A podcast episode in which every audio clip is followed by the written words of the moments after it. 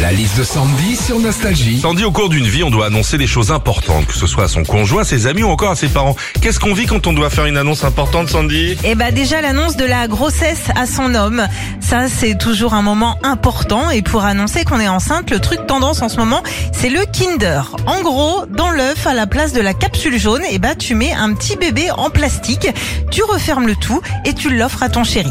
Après, euh, vous plantez pas, hein, ça marche pas avec un Kinder Pingouin. hein.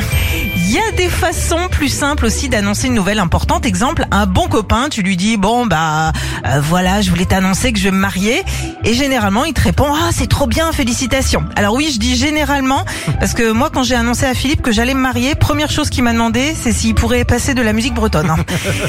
Enfin, annoncer à son enfant qu'on déménage, c'est pas toujours évident.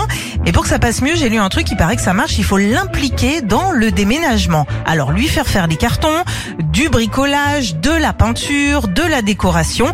En gros, demander à son gosse de devenir Valérie Damido. Philippe et Sandy. 6h-9h sur Nostalgie.